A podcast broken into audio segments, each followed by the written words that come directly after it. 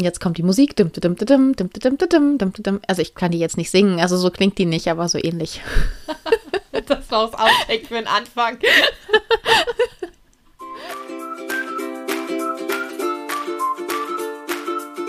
Freizeit im Sattel, der Podcast für alle Freizeitreiter.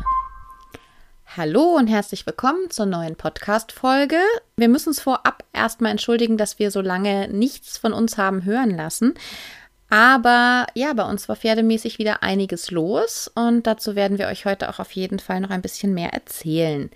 Jetzt am Anfang haben wir uns überlegt, dass wir doch sehr gerne nochmal dazu aufrufen wollen, dass ihr uns schreibt, weil wir euch super, super gerne ein bisschen näher kennenlernen wollen.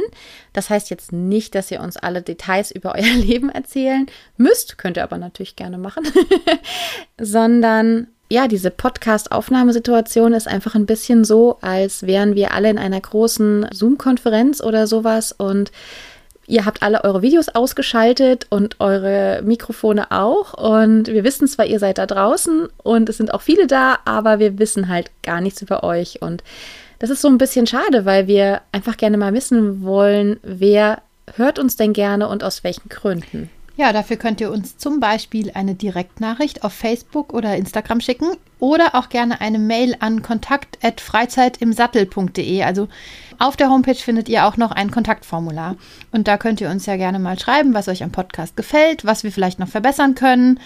Aber auch sehr, sehr, sehr gerne, ähm, wer ihr seid und wer eure Pferde sind und was ihr vielleicht mit denen macht oder ja, wie ihr auf uns aufmerksam geworden seid. Das würde uns auch noch interessieren. Ja, oder vielleicht habt ihr auch ähm, eine besonders tolle Kennenlerngeschichte. Wie habt ihr euren perfekten vierbeinigen Freizeitpartner kennengelernt? Oder habt ihr eine ganz besondere Beziehung zu eurem Pferd? Oder habt ihr Lifehacks, die für Freizeitreiter spannend sein könnten und so weiter? Also es ist auf jeden Fall für uns auch nochmal ein riesiger Motivationsschub, weil wir uns ja doch auch recht viel Zeit nehmen, über den Podcast nachzudenken und aufzunehmen und zu schneiden und vorzubereiten. Und es wäre richtig, richtig cool, wenn wir einfach merken, ja, ihr habt Lust, dass wir weitermachen, dass es einfach vorangeht, dass wir mehr Folgen bringen. Und das wäre richtig, richtig cool. Also ich würde mich da sehr, sehr freuen, wenn wir was von euch hören da draußen. Gut, dann können wir ja mal ins heutige Thema einsteigen. Und zwar heißt die heutige Folge ähm, Pflege, nein, andersrum, es fängt schon gut an. Pferdepflege und Pflegepferde, ein super toller Zungenbrecher. Äh, wer das schafft, den 20 Mal hintereinander zu sagen, der kriegt ein Geschenk von uns. Und zwar befinden wir uns ja wieder in der wunderbaren Fellwechselzeit im Moment. Und äh, sag mal, kennst du diesen Lifehack mit, diesem, mit dieser Gummispachtel aus dem Baumarkt? Habe ich schon gehört, aber noch nicht getestet. Ich bin äh, pferdeputzmäßig tatsächlich sehr von der konservativen, klassischen Sorte, so wie ich das früher mal gelernt habe. Ähm, so richtig viele Lifehacks habe ich da tatsächlich noch gar nicht ausprobiert. Ich habe das getestet. Also man findet das ja immer wieder im Internet, dass die Leute immer sagen, ja, geht in den Baumarkt, holt euch so einen so Gummispachtel. Das ist quasi oben aus Holz und unten ist so eine Gummilippe drin. Die muss man auf die Hälfte kürzen etwa. Und dann funktioniert es im Prinzip so wie diese relativ teuren ja, Fellentfernungstools, die man im Internet so findet. Und wenn man damit übers Fell so drüber streicht, dann kriegt man halt relativ gut das Winterfell raus.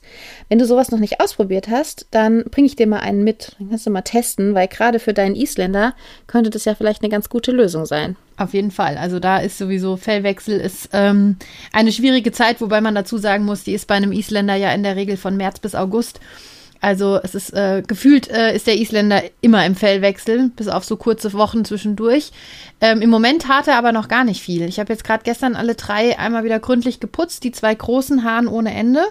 Aber der Easy ist noch im Wintermodus. Der will noch nicht so richtig. Ja, da hattest du ja auch mal überlegt, ob du den jetzt im Frühjahr vielleicht ein bisschen scherst, oder? Weil der ja auch ein, schon ein bisschen älter ist, der Gute. Ja. Und vielleicht ihm das gar nicht mehr so leicht fällt mit dem Fellwechsel. Was machst du da? Also hast du das jetzt vor, dass du ihn jetzt scherst oder wartest du jetzt mal ab, was passiert? Also ich warte da immer gerne so ein bisschen, wie das Wetter wird. Der kommt auch einfach gut zurecht mit dem vielen Fell. Also der hat immer schon, ja, in Anführungszeichen Schwierigkeiten mit dem Fellwechsel, wobei man dazu sagen muss, der wechselt halt einfach sehr, sehr spät sein Fell. Früher dachte ich immer, dass er da Probleme hatte und habe auch versucht, mit allem Möglichen zu helfen, aber egal, was ich versucht habe, es ändert nichts. Ich habe ihn tatsächlich in einem Jahr mal geschoren. Da war es sehr früh sehr warm. Und dieses Jahr würde ich jetzt einfach mal ein bisschen abwarten, wie das so ist, wie sich die Temperaturen entwickeln und im Zweifelsfall kriegt er dann einfach wieder einen Rallye-Schnitt. Man sagt ja immer im Frühjahr, Scheren ist doof, weil man es dann das ganze Jahr übersieht, aber ganz ehrlich, ist doch eigentlich wurscht. Hauptsache dem Pferd tut's gut, oder?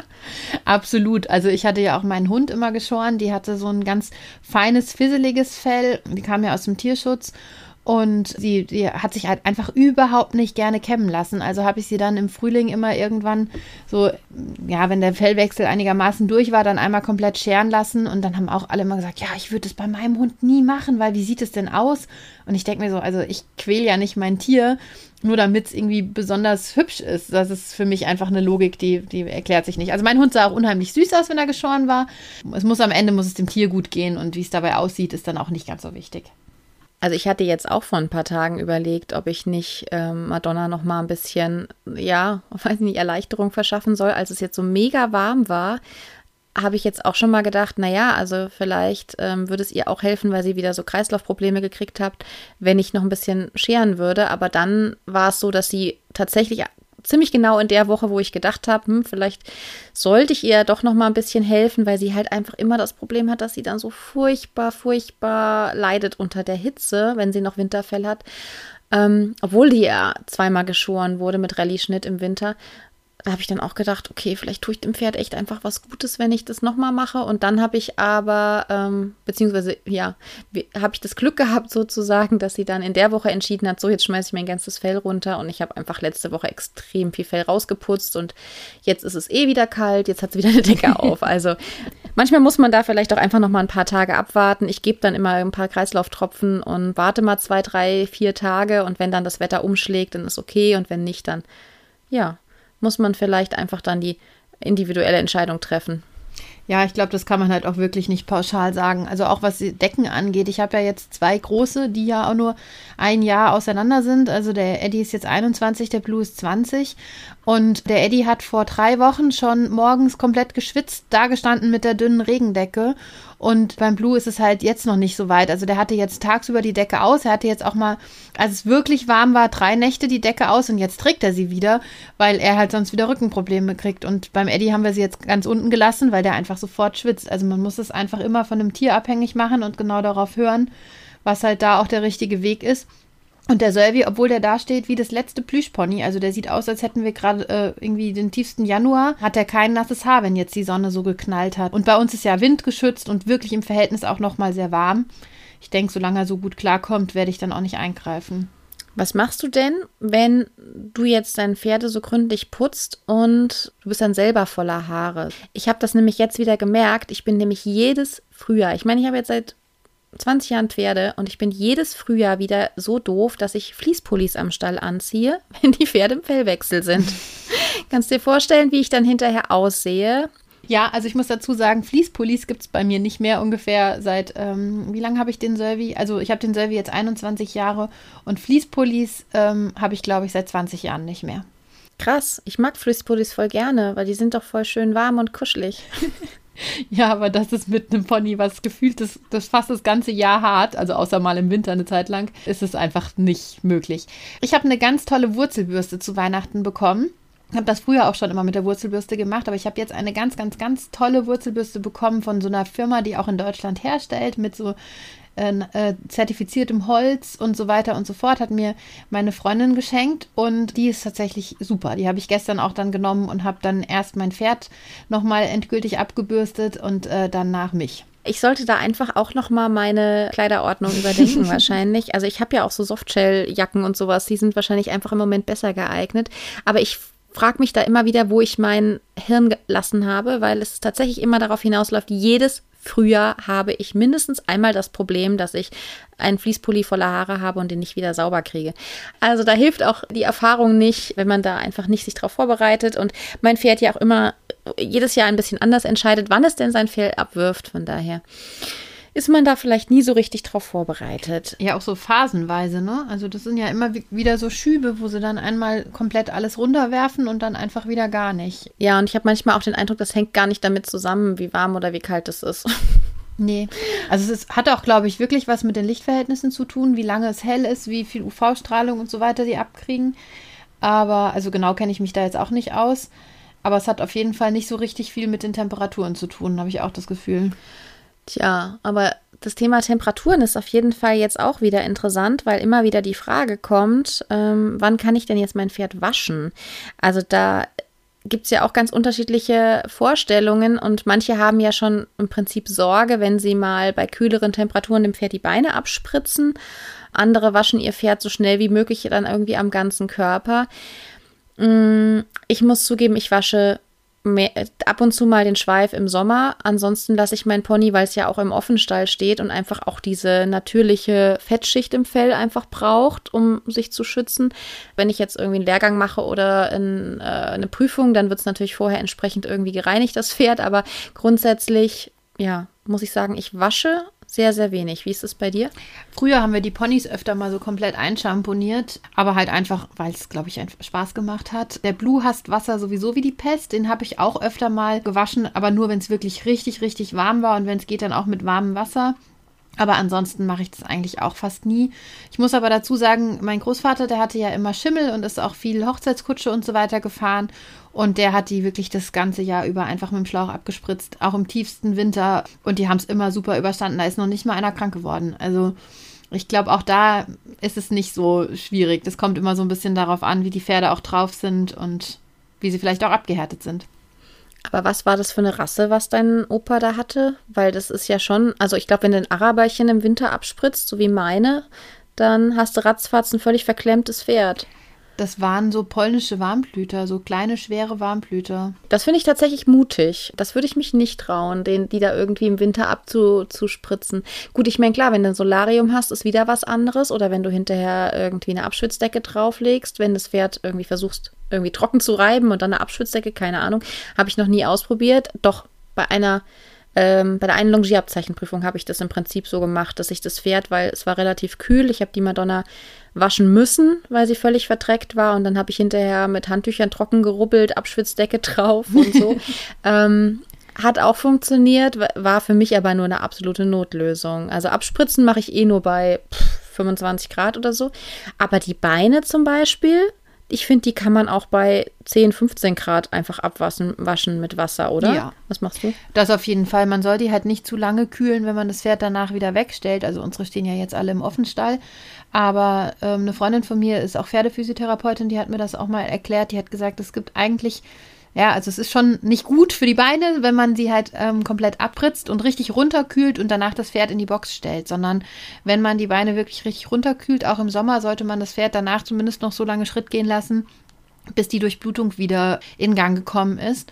Und das ist für mich sehr logisch und seitdem kühle ich die Beine auch gar nicht mehr so runter, sondern ähm, mache es halt nur wirklich sauber und spritze es so ein bisschen ab. Und wenn ich dann aber keine Zeit mehr habe, das Pferd noch zu führen oder so, dann lasse ich es auch dabei.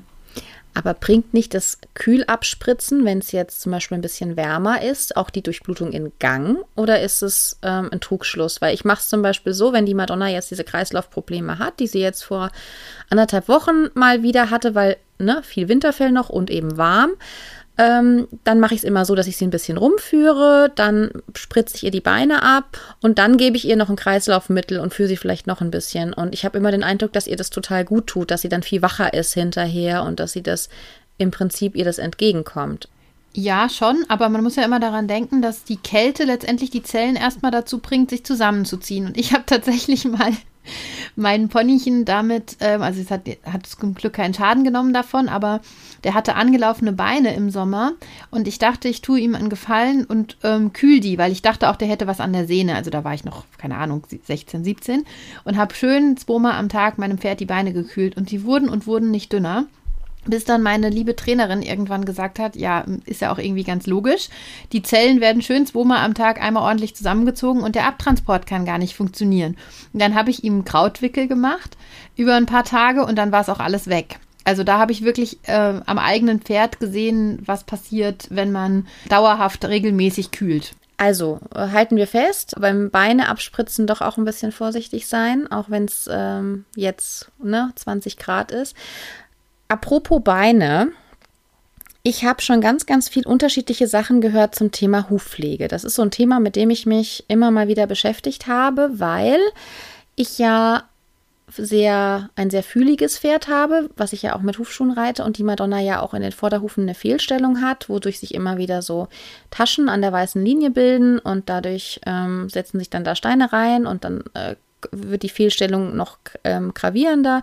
Also mein Hufpfleger, der ist da sehr, sehr gut und der ist da auch dran und der geht auch nicht lahm und so, aber ich hatte da immer wieder Gespräche mit Stallkollegen und auch mit äh, Hufpflegern, wie man denn die Hufe jetzt am besten im Wachstum unterstützt und pflegt und so weiter. Und es gibt ja unfassbar viele Pflegeprodukte für Hufe auf dem Markt, also Hufcreme, Huföl, was weiß ich.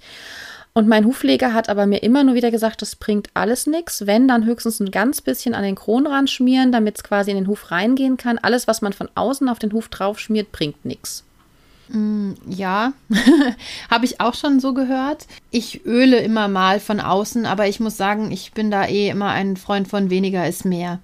Also es kommt jetzt so ein bisschen drauf an. Äh, ich, also man muss halt immer darauf achten, dass das Öl oder halt auch das Fett den Huf natürlich auch verschließt. Das heißt, gerade im Sommer, wenn man jetzt ähm, den Pferden regelmäßig die Hufe fettet und ähm, wenn sie dann morgens zum Beispiel auf der Weide stehen und da ist noch ein bisschen Tau im Gras, dann kann der Huf das halt auch gar nicht mehr aufnehmen. Deswegen, also habe ich eigentlich in der Regel immer auch eher nur den Kronrand geölt. Gefettet eigentlich auch schon ganz lange nicht mehr. Ich habe so das Gefühl, das macht man ja eher auch aus optischen Gründen, dass die Hufe halt glänzen. Also mein Opa Opa hat das zum Beispiel gemacht, wenn er dann Kutsche gefahren ist. Ne? Da hat man halt die Hufe mal einmal ordentlich gefettet. Dann sahen die halt schick aus. Aber das ist zum Beispiel dann, wenn man in der Halle reitet oder auch wenn man ins Gelände geht, ja hinfällig, weil das sieht man ja keine halbe Minute dann. Dann hat man eine Sandpanade. Genau, ist auch hübsch. oh, übrigens.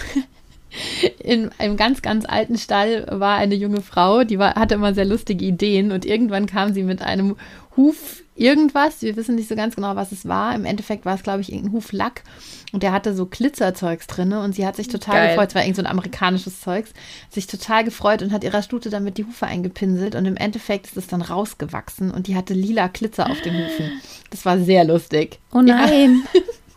Hat sie auch nicht nochmal benutzt. Ich habe sowas auch schon gesehen. Ich glaube, das gibt es sogar bei den großen Pferdesportversandhäusern zu kaufen, so Hufglitzerzeugs inzwischen. Wobei, ganz ehrlich, da kann man doch wahrscheinlich, also ist wahrscheinlich doch egal, was man da nimmt, da kann man wahrscheinlich auch so 0815 Glitzer aus dem Discounter nehmen, äh, aus so einem, ne? Oder man nimmt, ich habe gerade gedacht, richtig lustig wäre doch in der Weihnachtszeit, wenn man so Plätzchenverziersternchen, rosa Sternchen oder sowas nimmt. Die sind dann wenigstens nur aus Zucker und man muss nur aufpassen, dass das Pferd die nicht abschleckt. Aber äh. könnte schnell gehen. Ich habe meinen Pony gestern schon wieder aus der Futterkammer gesammelt, als ich nicht äh, aufgepasst habe. Der weiß, wie man überlebt. Der hat das Gen noch. Der hat das isländische äh, Ur Urpferdegen. Der weiß, wie man durchs Leben kommt. ja, ja. Solange er immer nur sein eigenes Futter frisst, ist es ja auch in Ordnung. Da ist er ja Gott sei Dank brav. Der lässt ja die anderen Schüsseln stehen. Als würde er wissen, was ihm gehört. Siehst du auch noch wohlerzogen. Der guckt nur, wenn du nicht schnell genug bist, dass er auch zu seinem Recht kommt. Der hat nur blödsinnige Ideen. Der ist jetzt 32 Jahre alt und der hat jeden Tag Blödsinn im Kopf. Ist unglaublich. Ja. Ich finde das herrlich. er ist einfach sehr kreativ Auf in dem, was Fall. er tut. Ja, siehst du, da ist meine zum Beispiel ja einfach unfassbar brav. Also das ist unglaublich, dieses Pony. Und das habe nicht ich ihr beigebracht, die war schon immer so eigentlich. Also wenn die sieht auf dem anderen, auf der anderen Seite vom Zaun, da hat jemand was, was sie gerne hätte, dann ähm, hat sie früher immer geschimpft, aber wenn sie kapiert hat, das ist nicht für mich, das kriege ich nicht, dann geht sie halt weg und dann ist es auch okay. Also ist unglaublich, keine Ahnung. Die ist da irgendwie nicht so futterneidisch, auch wenn jetzt das andere Pferd ähm, Rübenschnitzel kriegt, die sie natürlich toll findet, aber nö, ist okay. Sind nicht für mich, ah, dann gehe ich halt. Das ist äh, verrückt. Jetzt hatten wir ja vorhin das Thema Waschen. Jetzt gibt es ja angeblich ähm, 100.000 Möglichkeiten, einen Schimmel sauber zu kriegen. Ich weiß, dass es da echt so haufenweise Lifehacks gibt. Ich habe selber mal irgendwann einen Facebook-Post geschrieben und habe geschrieben, wie kriege ich meinen Schimmel sauber und habe einfach mal geguckt, was passiert. Und dann kriegst du echt so abgefahrene Tipps. Also ähm, Backpulver erscheint mir noch relativ logisch, ähm, irgendwie, nur Natron oder sowas. Relativ oft kommt aber die Empfehlung, Ketchup zu nehmen. Und das muss ich ehrlich sagen, habe ich noch nie ausprobiert. Ein Schimmel mit Ketchup zu waschen. Hast du das schon mal gehört oder mal gemacht? gehört, ja. Ähm, also ausprobiert habe ich es definitiv noch nicht. Wie gesagt, ich bin da eher, was so das Putzen angeht, von der ganz, ganz klassischen Sorte, also mit Striegel und Kadetsche und äh, Wurzelbürste und viel mehr findet man bei mir auch nicht. Ähm, was ich gehört habe, ist so mit Kohle, also mit Holzkohle, dass man das so rausreibt. Ich habe eine Freundin, die früher auch einen Schimmel hatte und die hat alles Mögliche probiert, aber ich glaube Ketchup auch nicht. Aber Holzkohle, da muss ich an diese Schimmelsteine denken, die man ja kaufen kann. Ist es, ich weiß nicht, was das für ein Material ist. Also einen Schimmelstein habe ich zum Beispiel auch da. Das funktioniert, finde ich, ganz gut, um jetzt so, weiß ich nicht, Kot-Urinflecken oder sowas aus dem Fell mal zu kriegen ja, mit, mit Ketchup, da frage ich mich ganz ehrlich, was im Ketchup soll denn jetzt das Fell weiß machen? Also was ist da jetzt drin, was jetzt quasi diesen reinigenden Effekt hat? Ich kann es mir nicht vorstellen, aber vielleicht haben ja unsere Hörerinnen und Hörer Schimmel zu Hause und haben das schon mal ausprobiert. Ich würd, mich würde es super interessieren, ob es funktioniert und ob irgendjemand weiß, warum es funktioniert, falls es funktioniert. ähm, ich hätte auch nicht dagegen, nichts dagegen, das mal auszuprobieren. Vielleicht mache ich das im Sommer mal weil grundsätzlich sehe ich jetzt kein Problem damit, meinem Pferd irgendwie mal Ketchup auf den Hintern zu schmieren, aber ich finde es halt irgendwie echt abenteuerlich. Und vor allem, wer als allererstes auf die Idee gekommen ist, wer kommt denn auf die Idee, wenn sein Schimmel einen Fleck hat, da Ketchup drauf zu schmieren? Tja, vielleicht an der eigenen Kleidung gemerkt oder so, dass die Enzyme da irgendwas ausrichten. Ich weiß es nicht. Ich finde es total verrückt. Ich, ich frage mich sowieso öfter bei Dingen, die quasi so als gegeben hingenommen werden, wer die als allererstes erfunden hat, sozusagen. Weißt du, also wenn irgendjemand kommt mit das und das funktioniert, dann muss ja irgendjemand mal diese, muss es ja mal ausprobiert haben. Und dann, ich stelle mir das jetzt echt so vor, da steht dann jemand irgendwie da am nächsten Tag hat er eine Turnierprüfung, sein Pferd ist ein Schimmel und ist total dreckig. Und dann guckt er erstmal in seinen Küchenschrank, was kann ich denn jetzt mal ausprobieren? Und dann nimmt er halt alles, was er im Küchenschrank hat, Backpulver, Natron, Ketchup ähm, und probiert einfach alles an seinem Pferd aus, um hinterher dann zu sagen, okay, das und das hat funktioniert. Oder ich finde das total verrückt. Ich glaube, da gehst du sehr naturwissenschaftlich dran. Ich weiß nicht, ob das äh, wirklich so stattfindet, dass man da so eine Versuchsreihe draus macht, aber aber lustig ist es ja. auf jeden Fall. Und äh, vielleicht, wie gesagt, hat ja irgendjemand von unseren Hörerinnen und Hörern eine damit Erfahrung ge gesammelt und kann uns berichten. Ich fände es äh, auf jeden Fall echt spannend. Oder Vorher-Nachher-Fotos oder sowas, bevor ich jetzt mein Pony mit ähm, Ketchup einschmiere. Ähm, was ich tatsächlich einfach verwende, sind Fertigpräparate. Ich habe jetzt ähm, im letzten Herbst, als ich eben das Problem hatte, im November, es war 1. November, ne, war unsere Longierabzeichenprüfung. Und dann habe ich halt gedacht, okay, ich kann ja jetzt nicht mein Pferd Ende Oktober komplett waschen. Im Endeffekt habe ich es mehr oder weniger doch gemacht, weil es tatsächlich an dem Tag nochmal ziemlich warm wurde. Da hatte ich echt Glück. Aber ich habe mir einfach so ein Schimmelreinigungsmittel aus dem Pferdesportgeschäft geholt und habe damit extrem gute Erfahrungen gemacht. Also ich habe das Pferd normal mit einem Babyshampoo. Ich nehme immer gerne Babyshampoo, kein echtes, also kein Pferdeshampoo, sondern so ein Bio-Babyshampoo ohne äh, irgendwelche Zusatzstoffe. Äh, damit habe ich sie dann gewaschen, abgetrocknet, eine Decke drauf und am nächsten Tag habe ich dann die Stellen, die sie sich über Nacht nochmal dreckig gemacht hat, mit so einem Schimmelreiniger eingesprüht, drüber gebürstet und dann war die eigentlich ziemlich gut weiß. Weil ich mache mir eh, wenn ich jetzt ins Gelände gehe, jetzt nicht unbedingt die Mühe, dass das Pferd perfekt leuchten muss. Es muss natürlich überall sauber sein, wo dann Sattelzeug draufkommt. Die Hufe müssen gut sauber sein, weil ich eben Hufschuhe drüber ziehe. Es darf nicht scheuern und sowas. Aber meine Güte, wenn das Pferd ein paar Flecken auf dem Hintern hat, ähm, Stört mich jetzt ehrlich gesagt halt auch nicht so großartig. Das ist aber wieder das typische Freizeitreiter-Ding. Ähm, als wir die Ponys so ein paar Jahre hatten, habe ich ein altes äh, Reitbuch von mir gefunden und da stand dann drin, für den Ausritt werden die Pferde besonders ordentlich geputzt und herausgebracht. Und das habe ich meiner Freundin gezeigt und habe mir auch gedacht, oh Gott, das wäre echt anstrengend, wenn wir das jeden Tag machen würden. Bei uns war das immer genau andersrum. Wenn wir dann mal in die Reithalle geritten sind, dann haben wir uns besonders viel Mühe gegeben, dass die Pferde ordentlich und sauber sind und die Ausrüstung blitzen und so. Also total witzig. Genau das habe ich aber früher auch erlebt. Ich war ja mit Lady lange Zeit in einem Freizeitreiterstall und da haben ganz viele aus dem Stall auch eine Reithalle genutzt, die in der Nähe war. Und ja, wir haben uns schon bemüht, die Pferde so sauber zu machen, dass uns in der Halle nicht alle auslachen, aber es ist uns nicht immer gelungen. Also wir hatten halt schon manchmal so unsere Schlammschweinchen da stehen und dann haben wir geputzt, wie es ging und dann sind wir rüber in die Halle und dann waren wir, glaube ich, immer die, die so ein bisschen belächelt wurden. Die, ach, ich glaube jetzt gerade, ich habe das sogar in einer früheren Podcast-Folge schon mal erzählt. Ähm, wenn ja, dann tut es mir leid, aber das ist wirklich einfach auch super, super lustig gewesen, dass wir dann so diejenigen waren, die immer so ein bisschen die Aufmerksamkeit auf sich gezogen haben, weil sie dann mit ihren dreckigen Ponys ankommen. Naja, aber ähm, wir hatten uns ja auch vorgenommen, dass wir noch über Pflegepferde reden. Das ist ja so ein finde ich, ganz lustiges Thema, weil man immer ja wieder hört, dass Reitbeteiligungen und auch Pflegebeteiligungen am Aussterben sind. Also bei uns war das total üblich. Da hatte irgendwie fast jedes Teenager-Mädel hatte da so, so eine Reitbeteiligung oder Pflegebeteiligung. Also ich hatte Lady lange Jahre als Pflegebeteiligung, bevor ich sie gekauft habe. Ähm, aber ich glaube, das gibt es heute gar nicht mehr so viel. Also ich habe einen anderen Eindruck. Ich arbeite ja viel mit Jugendlichen und die Mädels, die da reiten, haben eigentlich fast alle ein Pflegepferd. Und auch so in meinem Umfeld, die meisten, die ein Pferd haben, haben auch eine Reitbeteiligung. Also überlege gerade so, aber auf dem Hof, wo ich regelmäßig ähm, auch immer bin und war, da waren eigentlich viele, viele Reitbeteiligungen unterwegs. Okay, dann ist es vielleicht irgendwas, was ich irgendwie, ähm, ja, ein falscher Eindruck.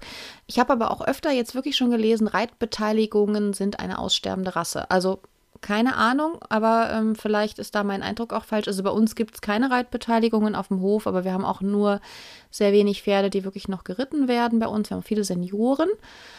Aber ich habe ja zum Beispiel meine liebe Freundin Yvonne über eine Pflegebeteiligung kennengelernt. Ich habe ja damals für meine beiden Pferde eine Pflegebeteiligung gesucht, jemand, der mich ein bisschen unterstützt. Dann habe ich eine Anzeige geschaltet, die Yvonne hat sich daraufhin gemeldet.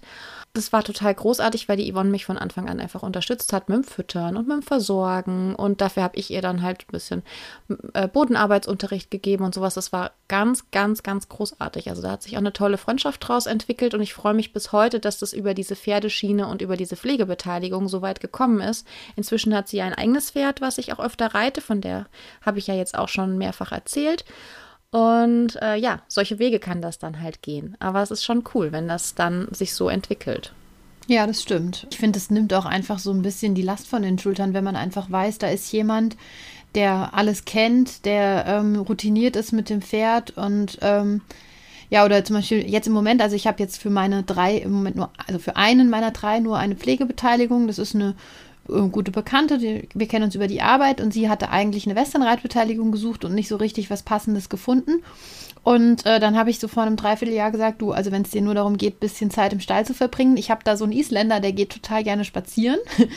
Und das macht sie jetzt ganz regelmäßig. Also sie kümmert sich halt einfach um ihn, putzt ihn und geht mit ihm große, große Runden spazieren. Und ich bin sehr, sehr froh, weil ich ja auch wirklich nicht so viel Zeit habe, dass ich einfach weiß, dass er beschäftigt ist und mal was anderes sieht. Hätte ich jetzt auch nicht gedacht. Also eigentlich habe ich gedacht, der ist jetzt in einem Alter, da kann er so ein bisschen seine Zeit genießen und wenn ich Zeit habe, dann mache ich was mit ihm. Aber ja, er ist halt noch sehr kreativ und sehr aktiv und ich bin froh, dass er da jemanden gefunden hat. Und wenn du jetzt so jemanden hast als Pflegebeteiligung, was sind so deine Grunderwartungen an die Person? Also das ist ja auch immer wieder so Thema. Man, manchmal sieht man ja Anzeigen, ja, wo es dann um Kostenbeteiligung geht. Gut, dann wird meistens auch geritten. Aber es gibt da ja ganz unterschiedliche Anforderungen, die man als Pferdebesitzer so an die Pflegebeteiligung stellt. Was wären jetzt so deine Grunderwartungen? Ich muss gerade ein bisschen lachen. Also ich habe eine Zeit lang auch mitgeguckt, weil meine Freundin ja auch eine Reitbeteiligung für ihr Pferd gesucht hat. Es gibt tatsächlich Menschen, die wollen Geld dafür, dass man dann noch ihr Pferd putzt und mistet.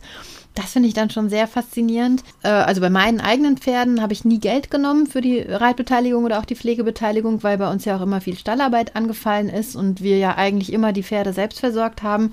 Und ich dann einfach froh war, wenn mir das abgenommen wurde. Also das war ja bis hin zum Füttern letztendlich. Das heißt, also bei mir hat noch nie irgendjemand Geld bezahlt. Und auch ich habe noch nie für eine Reitbeteiligung Geld bezahlt. Ich konnte das immer anders ausgleichen. Früher habe ich halt einfach ein Pflegepferd gehabt, bei dem der Besitzer sehr wenig Zeit hatte und aber ausreichend Geld. Das ist ja letztendlich auch immer die Voraussetzung, die dann da eine Rolle spielt. Ne? Habe ich jetzt eher mehr Zeit oder habe ich eher mehr Geld? Und heute ist es halt so, dass ich natürlich durch die ganzen Ausbildungen, die ich auch habe, dass ich auch dann Mehrwert fürs Pferd bieten kann und jetzt nicht nur irgendwie ein bisschen darauf rumreite und das Pferd sozusagen dann vielleicht sogar abnutze, sondern ich kann natürlich auch zum Training was dazu beitragen. Aber andersherum, also ich, von, von dem Menschen an sich erwarte ich mir vor allem, dass er zuverlässig ist und dass er eben das mit dem Pferd macht, was für das Pferd in der individuellen Situation gut ist. Wie ist das für dich? Ja, bei mir war es im Prinzip auch immer sehr abhängig davon, wie meine eigene Situation in dem Moment war. Also ich hatte früher an Lady hatte ich ähm, mehrere Reitbeteiligungen im Laufe der Jahre, weil ich habe ja durch Umzüge und sowas auch den Stall gewechselt. Dann brauchte ich natürlich auch eine neue Reitbeteiligung. Also die, die ich hatte, die waren dann immer längere Zeit da. Also es hat jetzt nicht dauernd gewechselt. Das Pferd konnte sich dann da schon auch dran gewöhnen.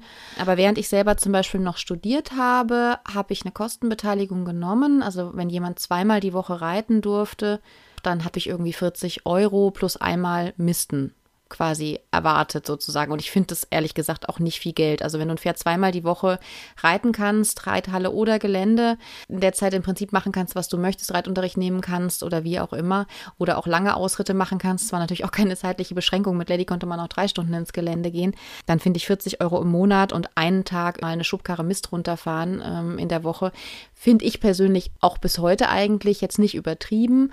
Heute würde ich es halt ein bisschen anders machen, auch aufgrund meiner Erfahrung, die ich jetzt habe oder dem, was ich quasi auch so anbieten kann. Also heute zum Beispiel würde ich es dann vielleicht irgendwie eher so machen, dass, ja, so wie ich es bei der Yvonne gemacht habe, zum Beispiel, dass mir jemand hilft bei dem, was ich halt bei den Pferden so mache, füttern und so weiter. Und dass ich im Gegenzug demjenigen aber auch in irgendeiner Form Unterricht gebe, Longierunterricht, Bodenarbeitsunterricht oder auch Reitunterricht auf meinem eigenen Pferd oder wie auch immer. Also das würde heute auch wieder ein bisschen anders aussehen, als es früher aussieht. Und es ist für mich auch nochmal ein Unterschied, ob derjenige jetzt Engagement zeigt und Lust hat, sich auch zu kümmern und mit anzupacken oder ob derjenige sagt, nee, ich komme nur zum Reiten. Dann ist es, finde ich, auch nochmal was anderes. Dann kann man durchaus auch nochmal über eine Kostenbeteiligung sprechen. Also ich fände es für mich grundsätzlich sehr schwierig, wenn jemand so ganz klar ähm, sagen würde, mir geht es nur ums Reiten, weil das für mich ja gar nicht die, also meine eigene Einstellung gegenüber den Pferden ist. Ich habe es jetzt ja relativ nah mitbekommen bei der Freundin, die jetzt aktiv eine Reitbeteiligung gesucht hat, aus verschiedensten Gründen, zeitliche Gründe, aber auch finanzielle Gründe, weil hier bei uns sind die ähm, Ställe halt auch nochmal extrem viel teurer und dann ist es halt einfach auch so, also ich finde, in dem Fall ist auch absolut angemessen, dass sich jemand auch an den Kosten beteiligt. Aber mir und auch ihr wäre es in, also war es in der Situation total wichtig, jemanden zu finden, der von vornherein auch bereit ist oder auch ein Interesse daran zeigt, sich auch anders mit dem Pferd zu beschäftigen. Also dass es eben nicht nur ums Reiten geht. Ich finde, das ist halt bei dem Begriff Reitbeteiligung immer so ein bisschen schwierig, weil das immer so klingt, als ging es da nur ums Reiten. Das stimmt eigentlich. Ich vermute, dass es bei mir so ein bisschen in die Richtung geht, weil das bei uns früher auch im Reitverein üblich war. Und eigentlich hast du völlig recht. Es geht natürlich auch um andere Dinge. Und mir ist es auch total lieb, wenn jemand sich da Gedanken macht und sich auch anderweitig engagiert und auch bereit ist, quasi über seinen, seine eigenen Wünsche dann vielleicht auch ein bisschen hinwegzusehen. Also sagt, okay, ich reite zweimal die Woche, aber ich möchte auch gerne andere Dinge lernen und vielleicht auch mal einen Lehrgang machen oder sowas, der irgendwie äh, in eine ganz andere Richtung geht, Bodenarbeit, was auch immer. Bei uns im Reitverein war es halt früher so, da wo ich Lady als Pflegepferd hatte, wenn man jeden Tag da war und ganz viel geholfen hat. Das war eine absolute Ehre, wenn man ein Pflegepferd haben durfte, weil es haben sich immer mehrere um ein Pferd gerissen bei uns. Und nur wenn man sich da richtig reingehängt hat und beim Misten geholfen hat und äh, sonst wie sich gekümmert hat, dann bekam man vielleicht ein Pflegepferd und da wurde auch erwartet, dass man da wirklich regelmäßig sich um alles kümmert, um Sattelzeug und überhaupt. Und dann durfte man dieses Pferd auch in der Reitstunde reiten und dann durfte man auch wenn jetzt Winterpause war oder Weihnachten oder was auch immer, dann durfte man in den Tagen dann auch das Pferd reiten. Aber wir haben halt alle nie in der Reitschule Longieren oder Bodenarbeit oder irgendwas gelernt. Bei uns ging es halt tatsächlich ums Reiten und ums Pferd versorgen.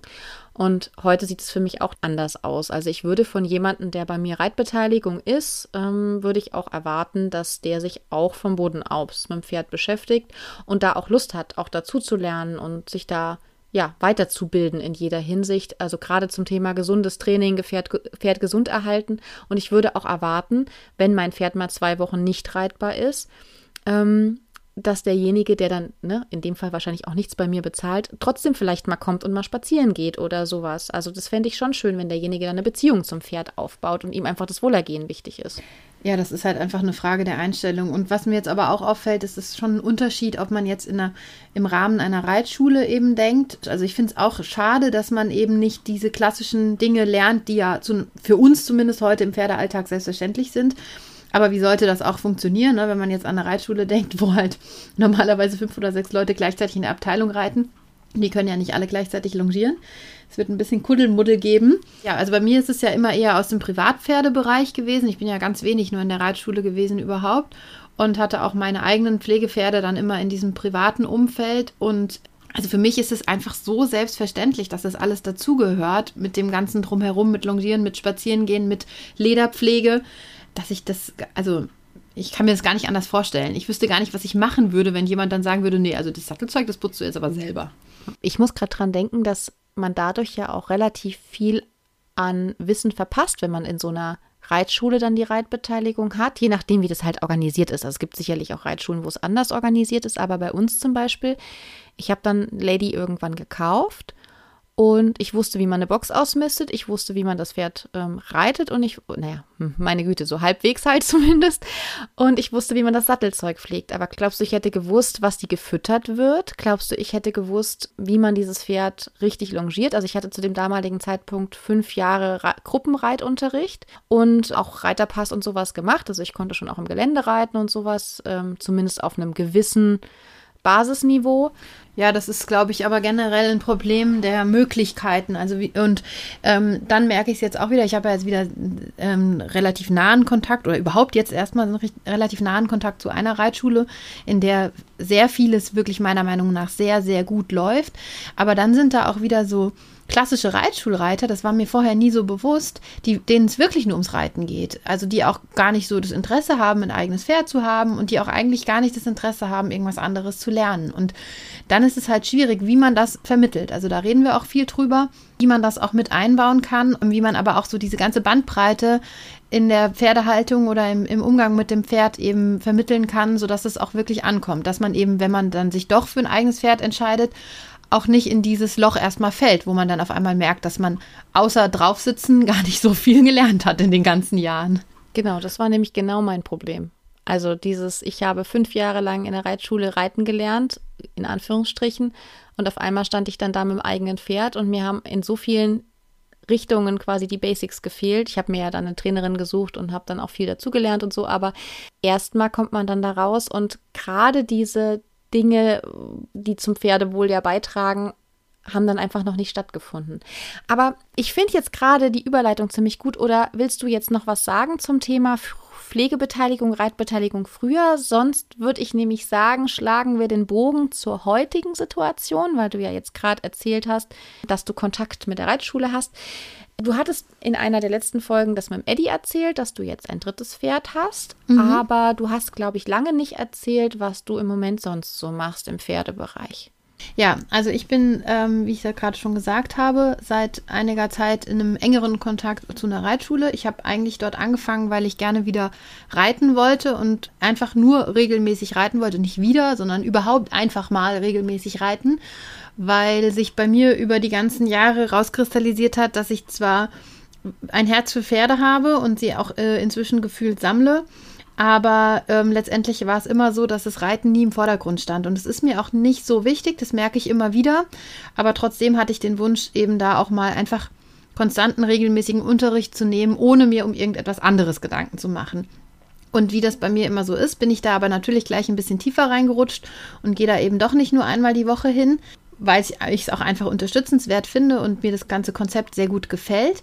Und ich habe da jetzt auch ein Pferd, was ich eben zusätzlich zum Unterricht auch noch reiten kann. Und das ist auch dort das Konzept. Und das finde ich auch wirklich gut, dass eben die Schulpferde auch mehr oder weniger alle noch zusätzliche Reitbeteiligungen haben, die dann mit denen auch am Unterricht teilnehmen, ähnlich wie du das jetzt auch erzählt hast. Das gab es früher in den Reitschulen, mit denen ich mal so am Rande zu tun hatte, eigentlich nie. Äh, aber dass sie halt eben zum einen natürlich fest im Unterricht geritten werden, darüber hinaus dann auch noch, aber eben auch alles andere äh, gefördert wird und auch angeregt wird. Also auch mal eine andere Beschäftigung. Es werden auch viele Lehrgänge da auf dem Hof angeboten, die sich natürlich auch immer wieder gezielt an die Reitbeteiligung noch richten zu Bodenarbeit und Longe und ja, allem drum und dran. Das finde ich sehr, sehr schön. Aber jetzt reitest du da ja nicht nur selbst, sondern du unterrichtest auch. Ja, also ich habe auch die Möglichkeit bekommen, dort eben Longierunterricht zu geben, was ich sehr, sehr schön finde, weil das ist ja ein Thema, darüber haben wir ja schon ein paar Mal gesprochen, dass die meisten Menschen ja nicht so richtig sehen, dass man auch Longieren lernen kann. Ich sage jetzt mal kann. Ähm, und dass da auch sehr viel Luft ist. Und es gefällt mir sehr gut, dass ich dort eben die Möglichkeit bekommen habe, ähm, dass ich sowohl mit den Schulpferden als auch bei den Privatpferden eben dort Unterricht geben darf mit Longe und Doppellonge und sogar einen Lehrgang anbieten kann. Auf den ich mich schon mega freue. Ich nehme unfassbar gerne Unterricht. Also ich nehme unglaublich gerne Unterricht, Reitunterricht, Longenunterricht, Sitzlonge. Ich finde es einfach, also wenn man einen guten Trainer gefunden hat, das ist halt auch immer schwierig. Aber wenn man jemanden hat und ähm, ich finde, du bist eine tolle Doppellongentrainerin, deswegen freue ich mich mega auf den Lehrgang. Ja, dann kann man davon ja eigentlich nur profitieren. Und selbst wenn man hinterher nach einem Tag rausgeht und sich denkt, ja, ich mache doch eigentlich alles richtig, ist es ja auch nochmal ein eine Bestätigung. es ist ja nicht umsonst gewesen. Bist du jemals aus einer Unterrichtsstunde gegangen und hast gedacht, wow, heute habe ich kein bisschen Kritik bekommen? nee, ich habe immer was gelernt. Also man kriegt immer, man kriegt immer Feedback. Aber ja was ich jetzt, woran ich jetzt gerade gedacht habe, ähm, das wollte ich ja heute auch noch erzählen, dass ich jetzt ja auch wieder Reitunterricht nehme seit einer Weile ähm, und zwar auf einem sehr, sehr goldigen Haflinger Hengst bei einer echt tollen Trainerin. Also ich habe lange gesucht und ähm, habe jetzt einen Hof gefunden, wo ich eine halbe Stunde fahre, wo ich jetzt ein, zwei Mal die Woche Unterricht nehmen kann, ähm, weil ich möchte immer noch meinen Vierer abzeichnen und dann den Trainer C machen. Und äh, die Hofbesitzerin hat da echt tolle Pferde stehen. Die hat ganz wenig Reitschüler, die ist vor allem als Züchterin unterwegs.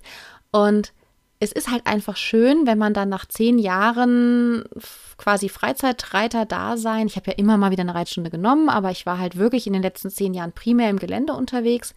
Ähm, in eine Reitstunde reingeht und die Trainerin hinterher sagt, naja, du hast doch in den letzten zehn Jahren nicht so viel verlernt, bis Sommer klappt es mit der Adressur wieder. Da denkt man sich halt, ja, super, sowas ist halt auch ein tolles Feedback. Also es klingt jetzt vielleicht ein bisschen angeberisch, aber ich habe mich so darüber gefreut, dass ich mir in den letzten zehn Jahren nicht nur Quatsch angewöhnt habe, sondern dass es tatsächlich dadurch, dass ich immer mal wieder unter Einzelunterricht und mal immer mal wieder eine Stunde hatte und immer mal wieder einen Lehrgang gemacht habe, ähm, zumindest mein Niveau nicht sehr viel schlechter geworden ist. Und das ist auch einfach ein tolles Feedback. Das gibt einem so einen Antrieb und so eine Motivation, dann auch wieder regelmäßig Unterricht zu nehmen und dran zu bleiben. Ja, auf jeden Fall. Generell, also ich verstehe auch total, dass Menschen aufs Turnier fahren, weil das auch einfach so Eckdaten sind, auf die man sich vorbereitet. Also für mich sind es halt eher die Lehrgänge. Ich finde am Turnier viele Dinge nicht schön, also auch dieses Kon Konkurrenzdenken und auch in vielen Fällen der Umgang mit den Tieren und so weiter, wobei das auch nicht für alle gilt. Aber ich verstehe das einfach, dass man sagt, das ist so ein einfach ein schönes Ziel, auf das man immer hinarbeitet und was einen einfach im Alltag motiviert. Und so ist es eben auch mit dem Unterricht. Also ja, mir ging es jetzt zum Beispiel auch so, dass ich jetzt ähm, vor einer Weile halt diese erste Reitstunde dort auf dem Hof hatte, auf diesem Haflinger Hengst. Und dann sagte die Trainerin zu mir, ich würde so ein bisschen meinen Hintern rausstrecken beim Reiten. Das ist ein bisschen lustig.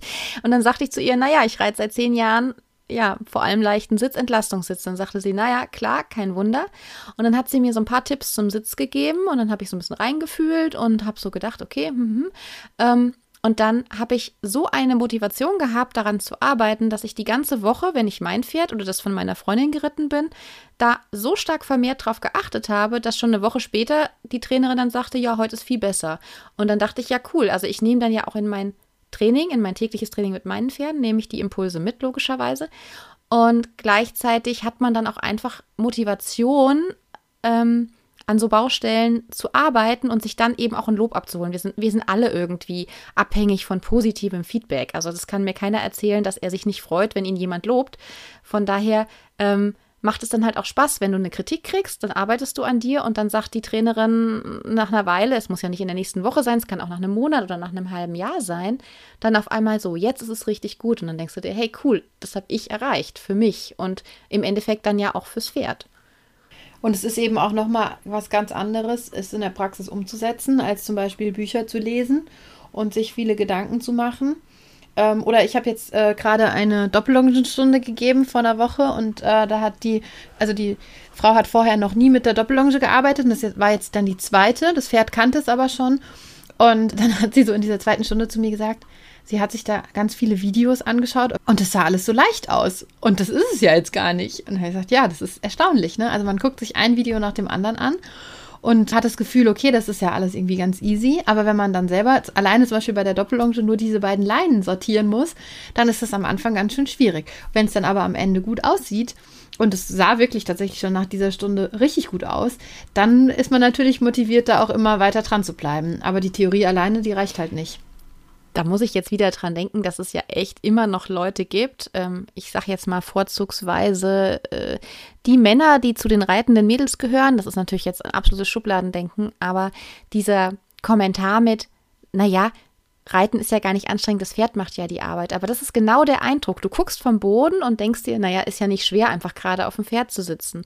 Und dann merkst du aber selber, dass so eine Dressurarbeit, also ich bin nach einer Stunde Dressurreiten klitschi, klatschi, nass geschwitzt und äh, fix und fertig, wenn ich richtig gearbeitet habe, was ein bisschen mit meiner mangelnden Kondition zusammenhängt. Aber hey, trotzdem ist es ja einfach so, dass es eben nicht nur einfach gerade auf dem Pferd sitzen ist, sondern dass es halt viel, viel mehr Arbeit ist. Und ja, das ist so ein bisschen ne, dieser Vergleich. Ähm, man guckt sich das immer an und denkt sich, naja, ist ja alles nicht so schwer, aber es selber machen ist halt dann doch nochmal eine ganz andere Herausforderung. Auf jeden Fall. Ähm, ich finde, es macht aber schon nochmal einen sehr großen Unterschied, ob man wirklich Dressur reitet oder ob man zum Beispiel im Gelände auf dem Pferd sitzt und sich nur durch die Gegend tragen lässt. Also da verstehe ich dann die Aussage, dass das Pferd die Arbeit macht, dann schon.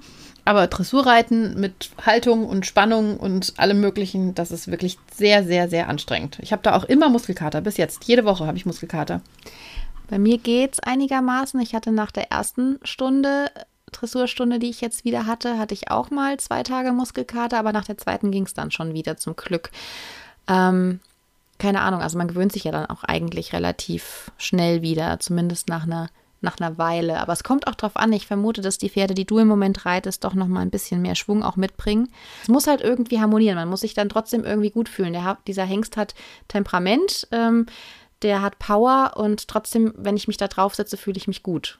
Auch wenn der vorwärts marschiert wie, ein, wie eine Maschine und ähm, einfach arbeiten will und Power hat ohne Ende, trotzdem fühle ich mich auf dem halt einfach vom, vom ersten Moment an irgendwie gut.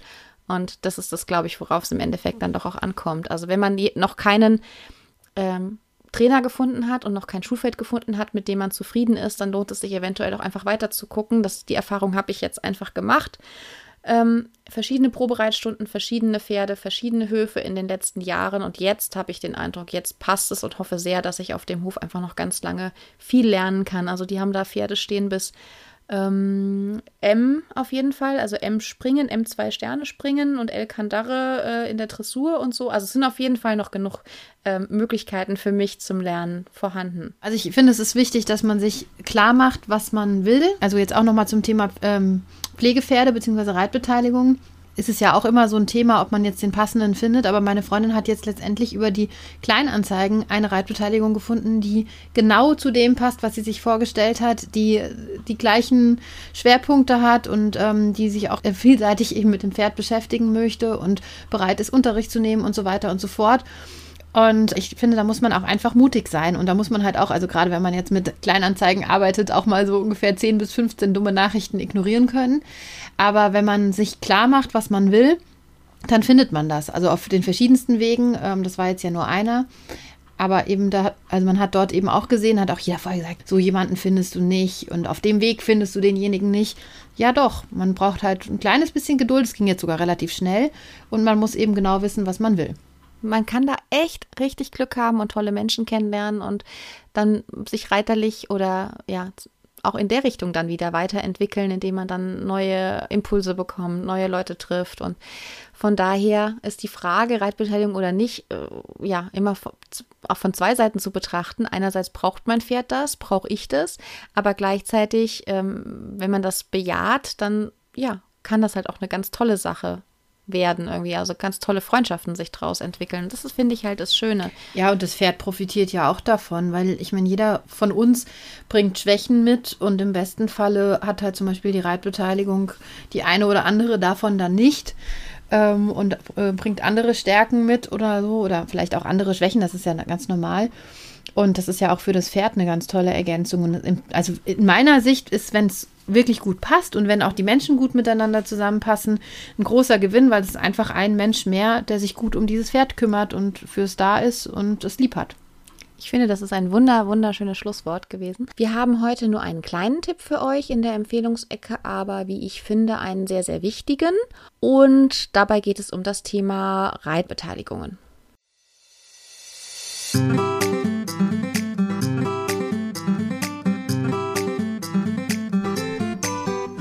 Empfehlungsecke. In unserer heutigen Empfehlungsecke möchten wir euch mal äh, keine Literatur vorstellen, also kein Buch zum Lesen, aber trotzdem hat es was mit Schriftlichkeiten zu tun. Und zwar möchten wir euch ganz dringend empfehlen, wenn ihr eine Reitbeteiligung oder Pflegebeteiligung an eurem Pferd habt oder selber an einem Pferd eine eingehen möchtet, dann solltet ihr das auf jeden Fall immer schriftlich fixieren. Das heißt, ihr solltet einen Vertrag machen.